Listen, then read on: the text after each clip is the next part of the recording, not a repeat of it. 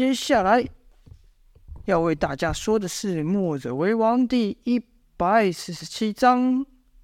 前面呢说到，辽建轩呐，以当时三大奇功炎阳劲、火焰功、乾坤镜，将包围的人墙打出了缺口，让赵月华先逃了出去。自己也打算抽身而退的时候，体内炎阳镜再度失控，只要真气混乱，想要再往前踏出一步都难。而适才敌人畏惧他的一番奇这一些奇功啊，应该说，若不是敌人畏惧他刚才那一轮奇功的输出，早就把他冲上去把他剁成肉酱。此刻看姚建军一动也不动，敌人也觉得奇怪啊，心想：哎，这小子在搞什么？然后看姚建军脸色铁青，多大的汗从他脸脸面上滴下，就想。这小子好像不太对啊，你去试试。说着，把一个小兵推出。那小兵被姚建勋，姚建勋立刻瞪他一眼。姚建小那小兵害怕，自然会往后退。然后又被后面那人往前推，说道：“怕什么？扎他一枪试试，看他在搞什么鬼。”小兵呢，才又转身朝姚建勋走近。姚建勋此刻是强忍着没有倒下，他连说话都做不到了。只能狠狠地瞪着那小兵。可惜呀，这不是篮球场，不是樱木花道，用眼神就能杀死对方。那小兵有军令在，只得越朝，只得举起手中枪朝姚建轩扎去。姚建轩心想啊，完了，唬不住他。哎呀，我这英雄路走的怎么那么坎坷？每回想逞英雄，每回都没好下场。难道？我注定就是个默默无名的人吗？难道我就改变不了这个命运吗？唉，算了，想那么多干嘛呢？今天我是死定了。等那人枪扎上我的时候，他们就知道我已经无力反抗。说来说去，都是被这邪功给害的。若不是他，我早就杀出重围，接受老百姓夹道欢迎，欢呼我为大英雄了。姚建渊此刻命悬一刻啊！脑中有千百个念头闪过，奈何身体却无法动上一动，只能眼睁睁的看着小兵的枪一点一点的靠近自己。姚建勋就觉得时间怎么过得这么慢？但小兵的枪终究是刺到姚建军的身上，姚建军吃痛，叫了一声，伤口流的血流下来。敌人看到后就说：“哼，原来这小子虚张声势，看来。”他使了一些奇怪的武功后就没力了，弟兄们还不趁此时把他给宰了立功，等什么呢？就听敌人一声大喝，就高举的兵刃朝姚建勋挥下。姚建勋没有闭上眼呐、反而是看向了天，心里默念道：“抱歉了，老爷爷，亏你赐给我一份奇筋异骨、铜皮铁骨。”抱歉了，小月，看来我终究不是干大事的人，没能遵守和你的约定，名震江湖啊！我的传奇故事只怕在此就要结束了。虽然我还想走得再远一点，可是就在姚建轩以为一切没希望的时候，后方传出一声暴喝，喊道：“住手！”跟着是“砰”的一声，围住姚建轩的敌人好像被什么东西给撞倒一般，一个个飞了出去，跟着。两人出现，一人直冲敌人手中枪一挥，打倒一片；另一人身法如魅，穿梭在敌人间。被那人碰过后，敌人就被斩下，如而且如冰被全身被冰冻般无法动弹。不用问，这两人自然就是童风和赵月华了。将敌人打退后，赵月华立刻将姚建轩抱上马，往城回往城里方向跑去，留下童风殿后。就看童风一人一枪如长城般挡在中间，气势甚是凶猛啊！敌人也被童风的气势给镇住。也就在这时候，敌军的阵营传来鸣金声响，这是撤兵之意。敌人看了看，撂下来一句：“算你们好运，捡下的狗命。”而后纷纷退了去。姚继轩知道自己安全了，也晕了过去。待。他再次苏醒时，已经到了屋内。他感觉这身体虽然还燥热，但状况明显好多了。而且身后有一人说道：“你这体内的内力确实是很棘手啊。”这声音姚建轩认得是燕霄。原来姚建轩昏迷的这段时间，全靠燕霄出手相助，才将姚的炎阳镜给缓了过去。适才正是因为敌将被燕萧给打倒，才会鸣金收兵。而赵月华带姚建轩回城后，燕萧一听到姚建轩受伤了，便赶紧过来。当燕萧看到姚建轩的状况时，也是一起问道：“这是怎么回事？”童风和赵月华赶忙解释道：“这是我师兄体内炎阳劲发作了。”这时莫文就说：“哎，他不是学会冰火无极功吗？怎会如此？”赵月华就回道：“你别听他胡说，他是吹牛。我们俩都只学会了一半而已。”莫文就觉得更奇怪，说道：“这内力还能只学一半的？”赵月华说：“就是因为我们都只学了一半，所以他才会控制不了这炎阳劲。如果他也练成寒冰劲，就不会像现在这样。”燕萧伸手一探姚的内息，知道大事不妙啊，问道：“这不是第一次发生吧？”赵月华点了点头。燕萧又问：“那之前是怎么解决的？”赵月华就回道：“去想办法把这热劲给散去，否则……”这炎热之气就会要了他的命。燕萧想了一想后说道：“散劲嘛，好吧，那我尽力一试。”跟着就看叶萧手掌连拍姚建轩身上的几处大穴，每拍一下就感到一股热气窜出。如此忙了好一会，才将姚建轩的体内热劲给拍去，散去大半。叶萧感到姚建轩体内的浑元功开始发挥作用后，才松手。赵月华问道：“前辈可有办法彻底帮他消去这炎阳劲？”叶萧想了想后摇摇头说道：“这冰火无极功确实厉害，适才我每掌拍出都感觉到那热劲想与我相抗，所以我只是将那热劲引出来后便收功。而且他的体内还不光是炎阳劲而已，还有浑元功，这可是道家的无上内力。”这两股内劲已经混成一块，要散功，只怕不是这么容易。童风则说：“难不成这师兄就要一直受这热劲焚身之苦吗？”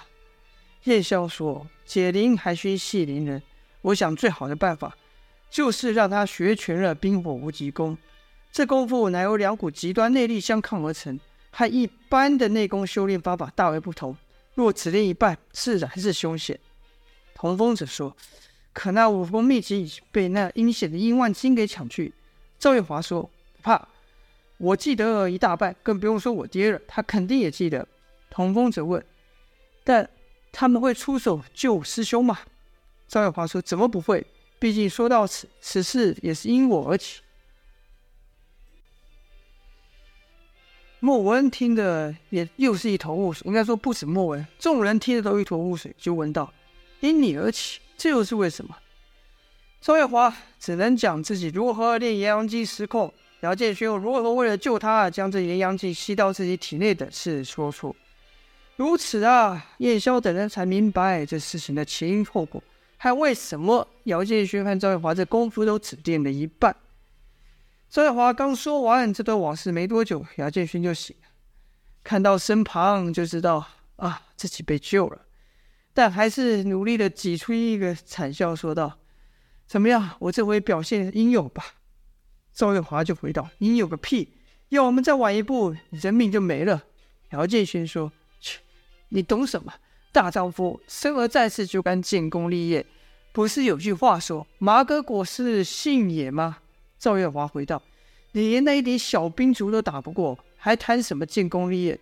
若不是童风，你早就完蛋了。”这件事，姚建轩自然知道，只是不想在众人面前承认而已。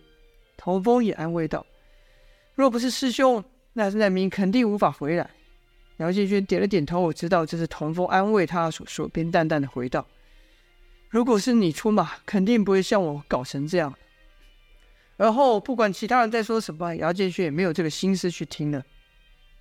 尽管。姚的自身发生如此大事，但和整座城池和百姓的安危相比，还是微不足道的。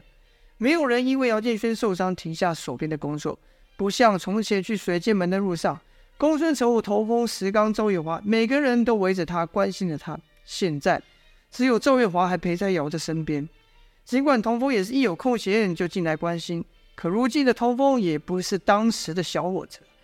他身有要务，忙得不可开交，和墨家的其他人一样。姚赵两人此刻就两像两个闲散之人一样，姚建轩的出战不但没有取得首胜，还落了个内伤。现在他虽然不再受粉炎阳粉体之苦，但也无法预起半点内力。姚建轩又觉得这一切好像又被打回了原点，唉，不禁丧气啊，对赵月华说道：“你看，从前是师弟追不上我，现在却是我追不上师弟了。”这赵月华看着姚建轩，不知道该说什么。虽然他身上也受了伤，但他知道姚建轩心里所受的伤更重。看赵月华不说话，姚建勋又问道：“对了，你不也受伤吗？伤得重吗？”赵月华摇摇头说：“没事，他们帮我上过药了。”姚建轩就说：“哎，墨家人果然如传闻般的厉害，不比传闻般还要厉害。武功高强不说，还懂得医术。哎，看来我和师弟他们的差距是越来越大了。会不会我这辈子都赶不上了呢？”赵月华还是第一次听姚建轩说出如此妄自菲薄的话。想当初，姚建轩面对武功比他高强许多的杨无惧，他没有退缩；被殷万金困在地底时，姚建轩也没有放弃。但此刻，姚建轩却自己认输了。赵月华看不惯这样的姚建轩，他眼中的姚建轩不是这样的，应该是在任何时候都能想办法来突破逆境的。完全没有预兆，就听“啪”的一声，赵月华居然赏了姚建轩一巴掌。姚建轩先是一愣，然后骂道。你干什么，疯婆子！我惹你了。赵月华说：“我就是要打，我要打醒你。”说罢又抬起头要打。姚建轩怒瞪赵月华说道：“你敢？”赵月华说：“你有什么不敢？反正你不也说自己到此为止吗？反正你不也放弃自己了吗？反正你也说自己输了，不是吗？”说到后来，赵月华的语气渐渐变得难过，连眼眶都湿了。姚建轩怎么会看不出来赵月华是担心自己就此丧失斗志呢？便说：“我也不想这样啊。说到底，还不是这邪功害的。”赵月华则说：“就算是我害的又怎么样？我的功力不也被你吸去了吗？我有像你这样吗？我现在功力不但恢复了，还比以前更厉害。殷万青也是如此，你师弟童风也是如此，所有人都是如此，除了你。”每次都拿这件事当借口，你知道你最大的障碍从来不是别人，是你自己。周月华这一番痛骂，把姚建轩骂得瞪大眼睛，不知道该回什么。向来伶牙俐齿的他，居然说不出一句话来，因为他也知道周月华说的有理啊。但这一夜不控控住炎阳劲，他一日就无法进步。便说道：“但这炎阳劲可不是我说能控制就控制的。”周月华就说。练寒冰劲，姚建勋疑惑了，说道：“我现在这样还能练寒冰劲吗？”也不知道为什么，姚建勋的心里始终抗拒的去练寒冰劲，或许是被这失控的阴阳镜给吓怕了，所以才导致他内心一直尝试着、一直抵触的去练寒冰劲。姚建勋跟着又说：“这功夫是你们九黎的镇寨之宝，你爹会传给我吗？”庄月华说。你担心什么？我爹娘那边自有我去应付。你就说，你想一直这样下去，还是想真正成为一个绝世高手，一个超越我爹的绝世高手？赵天烈啊，在赵月华心中的地位一向是最高的，但现在为了鼓励姚建轩，便将这话脱口而出。或许在赵月华的心里，还真有这么一点希望，希望姚建轩能够超越他爹的。姚建轩一听此言，立刻回想起当初。在九黎寨上，第一次看到赵天烈那神威凛凛的模样。想当初，想当时，他也想过有一天他要超过赵天烈，但是现在他能吗？姚建轩就陷入了思索。赵月华默默退了出去，说道：“你要是想好了，就来找我。我根本就不应该出现在这里，我应该在回九黎的路上。这也不是你的战场，你也应该跟我回九黎。”不管你来不来，今晚我就会走。赵离开前，深深的看了姚一眼，这一眼甚是复杂，是既期待又不确定。其实赵也知道自己不可能就这样撇开姚建勋而离去，毕竟现在除了自己，没有人会像他一样去在意姚建勋。但赵月华还是离关门而去，而后姚建勋一个人在屋里就想。这冰火无极功的威力，我是亲眼看过的。殷万金拼死也要得到这个秘籍，而且只练了半套，就少有人是敌手，连那个看起来很厉害的什么叶大哥也打不过他。如果我将这套武功学全了，那会达到什么境界呢？我体内还有师父的绝学太虚运元功和浑元功，这些赵天烈可不会啊。说不定我真能成为赵天烈，成为真正的天下第一。想的虽然美好。但姚建勋也知道，要达到这一步，面前有多大的难关呢、或许还有生命的危险。毕竟当初赵月华不就如此吗？所有的画面，好的坏的，都在姚建勋的脑中飞驰。他脑中闪过了许多人呐、从他初出江湖以来所遇到的这些人，他的师父冯继子、墨家高人燕萧、胡安、王离等人。杨无惧，还有那阴险的殷万清，还有凶狠的敌人，而最后停留在他的脑中的，却不是别人，是他的师弟，是他最亲近的人童风的背影。于是姚建轩站了起来，写了封字条给童风，交代自己将去九黎，将这邪功治好。等他治好后，再将成为这世上天真正的天下第一，再回来和师弟共创大业。看着这字条，姚建轩忍不住笑了。当晚，周月华的门被敲了。周月华一听这声音，也笑了出来。好了，本章到此结束。姚建轩重新打起了精神，但他究竟能不能学全这冰火无极功呢？能不能实现他的梦儿时梦想，成为真正的天下第一呢？就请大家继续听下去了。好了，喜欢这故事的话，可以按个订阅，这样呢，有新的章节你就可以收到了。我们明天见，谢谢，下播。